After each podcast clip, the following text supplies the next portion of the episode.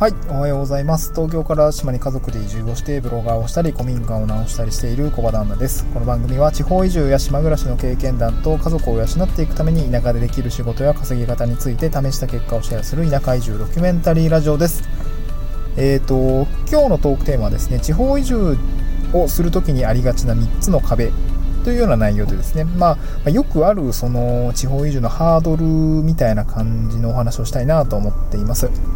で先に3つ言っておくとですねまず家が見つからない。2つ目が車が運転できない。3つ目が仕事が見つからないの3つですね。えこれは3つの壁です、まあうんまあ、3つの壁なんですけど、まあ、車が運転できないはね、まあ、ほぼ大半の人がクリアできてるんで、まあ、実質2つ。ただやっぱり、うん、今車の免許を持っていなかったりとか車を運転するの苦手ですっていう人はこれはねあの厄介な壁なのかなという感じがありますのでちょっとそこもご紹介をしたいなと思っています。で今日はですね、まあ、その地方移住する時にありがちな3つの壁ということで、まあ、何が障壁になってしまっているのかとかどうしたらいいのかっていうところも合わせてお話をしたいなと思います。えー、一つ一つずつ深掘りをしていくんですけれども1つ目の家が見つからないっていうお話ですねこれは何が問題なのかっていうと、まあ、移住で一番大切なのってもうほぼ家の確保だったりするんですよね、まあ、家がないと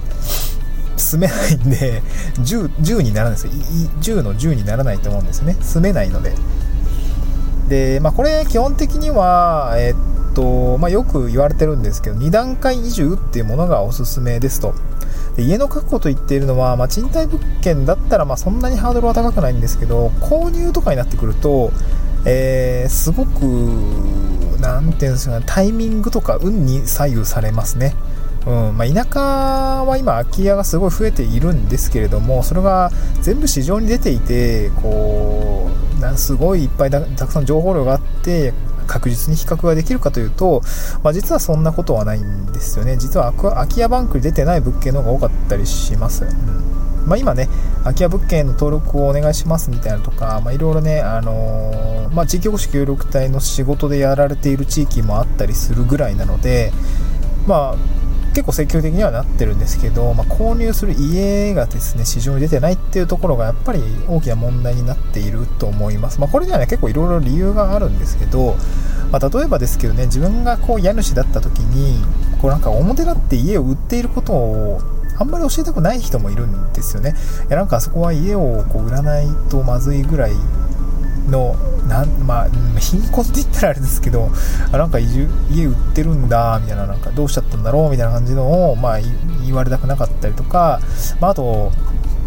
まあ、貸主の場合、まあ、一軒家の貸し出しって結構あったりするんですけど、その時に、なんて言うんだろうな、当該からもなんかポッとくるようなよくわかんない人には、例えば売りたくない、貸したくないっていう、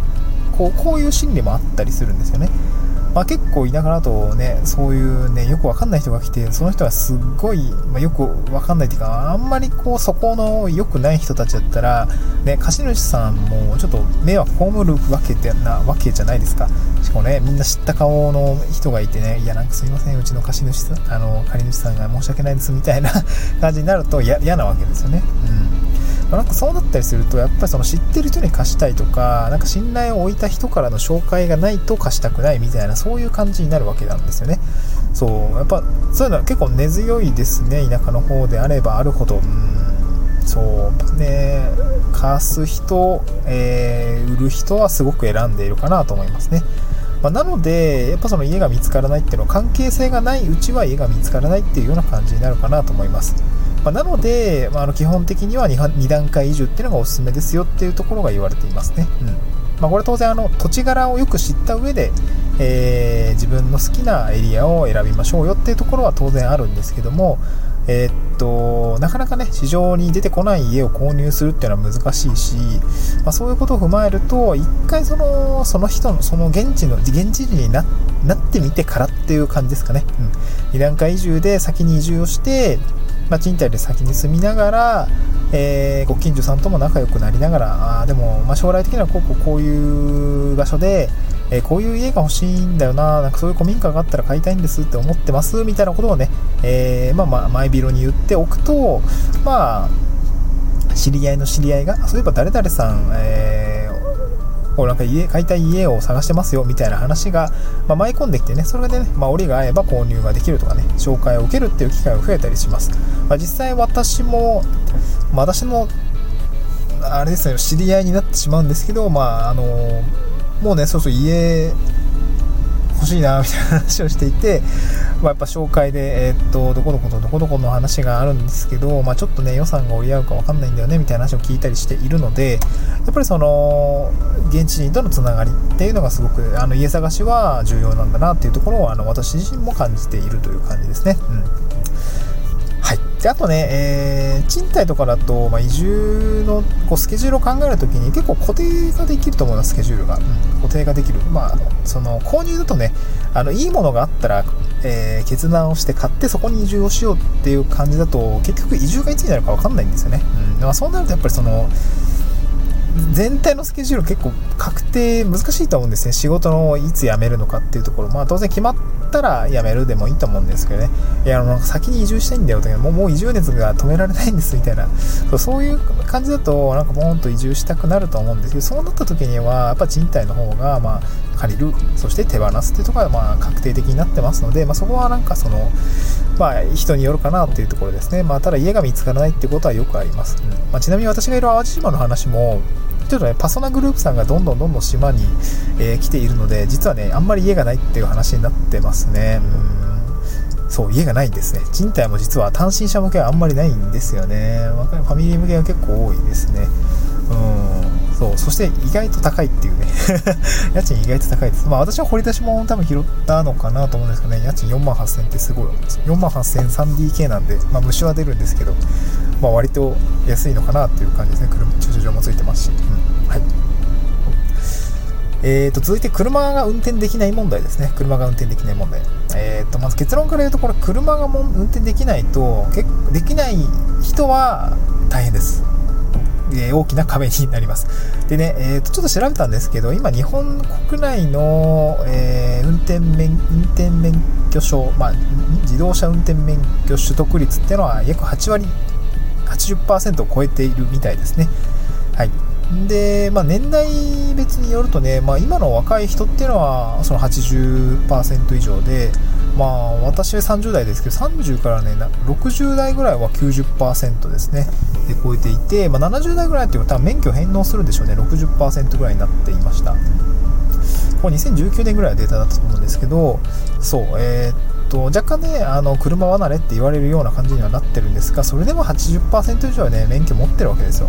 だから10人いたら8人は免許持ってるわけで持ってない人は2割ぐらいしかない。2人その中の2人ぐらいしか持ってないんでそこの壁はその10人いたら2人ぐらいの壁でしかないんですけどもし私がねあやばい免許持ってないわみたいなそういう感じだったとしたら今日あなたは、えー、余計な壁が ついてあのついてきてしまっているっていうところで、まあ、ちょっとね、えー、困るだろうなっていうところがあるかなと思ってます。まあ、もし移住をしたいのであればですね。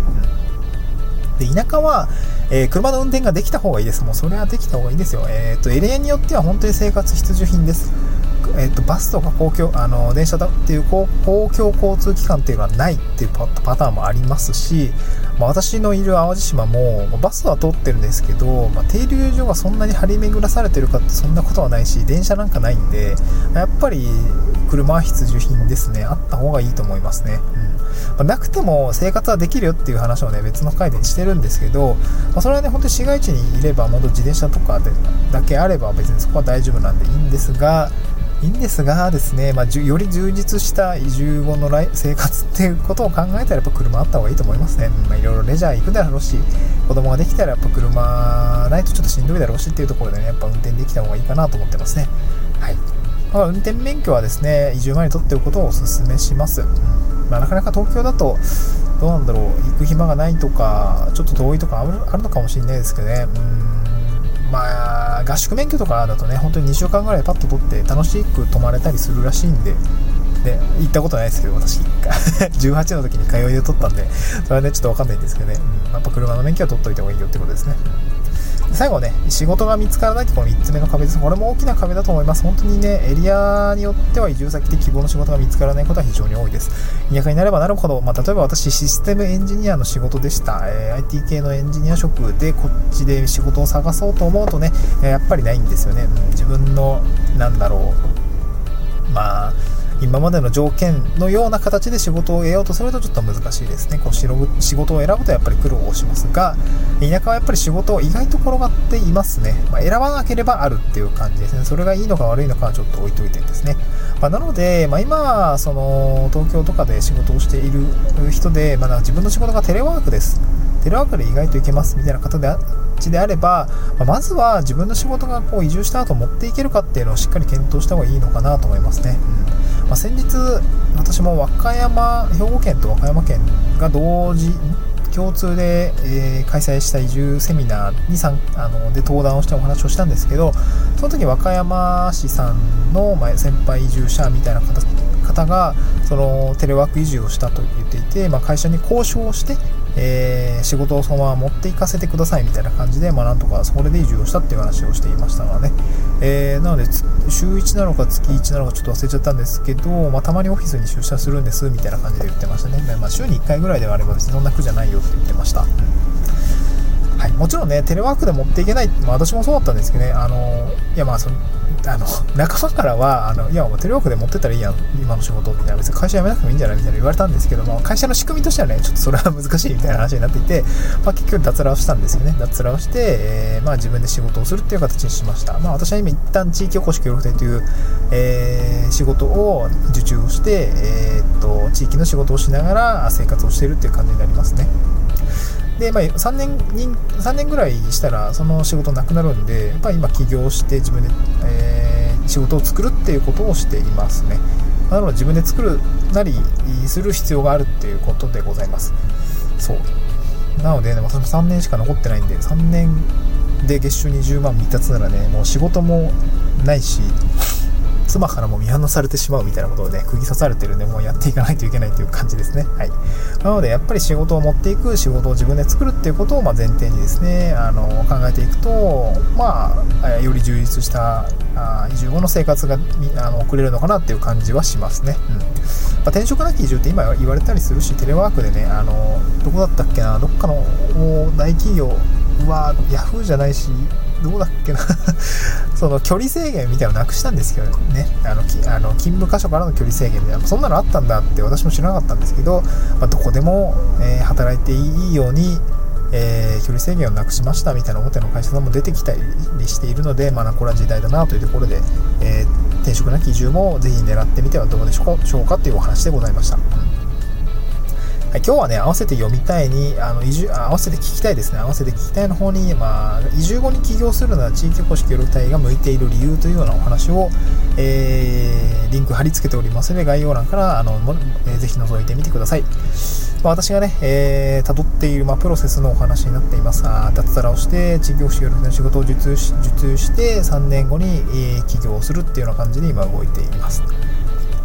で今日はその、まあ、地域おこし協力隊の話であのあれあのブログを書いていてあの合わせて読みたいっていう感じであのこちらもスタンド F の概要欄にリンク貼ってるんですけども、まあ、地域おこし協力隊になりたい人が読む全12記事のまとめっていうことですね、えー、情報収集から応募面接仕事内容給料の全て公開っていうような記事をですね、えー、ブログ記事を貼り付けておりますのでこちらもぜひあの興味がある方は見てみてくださいもう本当に地域おこし協力隊について全部洗いざらい書いた内容だったりとか、まあ、音声とかもねそこに埋め込んであったりするんで、まあ、ぜひ聞いてみてくださいえー、また次回の収録でお会いしましょう。バイバイ。